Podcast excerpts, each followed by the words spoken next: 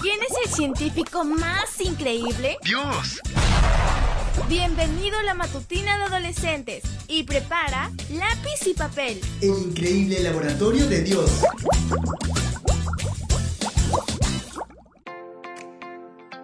Muy buenos días y un feliz año para todos. Mi nombre es Mone Muñoz y te saludo desde Buenos Aires, Argentina. Hoy estamos comenzando un nuevo año y también una nueva matutina titulada El fascinante Laboratorio de Dios. Ahora quiero invitarte a descubrir el título de la matutina para hoy. Experimenta a Dios.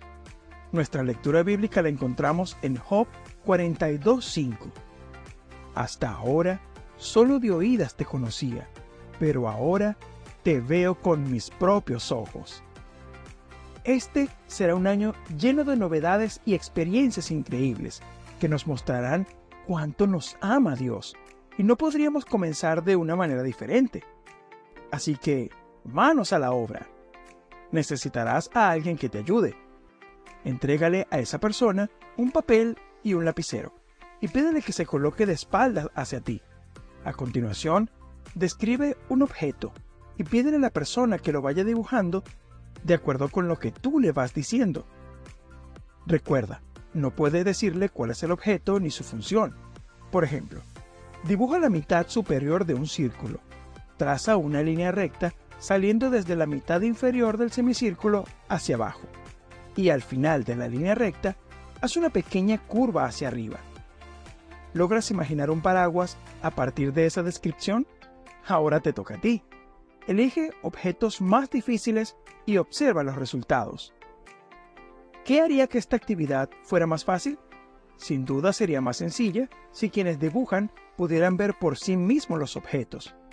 Pues bien, Job también reconoció la importancia de conocer a Dios a través de su propio punto de vista, y no solamente por el testimonio que oía de otras personas. Puedes pasarte horas escuchando acerca de las maravillas que Dios ha hecho en la vida de quienes te rodean, sin nunca haber visto a Dios por ti mismo, ni haber tenido una conversación sincera con Él. En nuestra relación con Dios, así como en otros aspectos de la vida, hay cosas que no podemos tercerizar. Tercerizar significa transferir a otros la responsabilidad.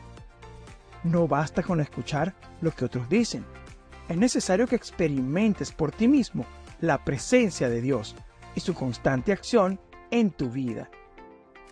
Deseo que puedas experimentar cada uno de los días de este año nuevo con Dios.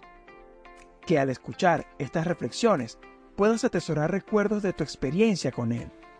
Recuerdos del tiempo que has pasado al lado del Creador de todas las cosas, de aquel que te ama y que desea que tu vida esté llena de experiencias increíbles.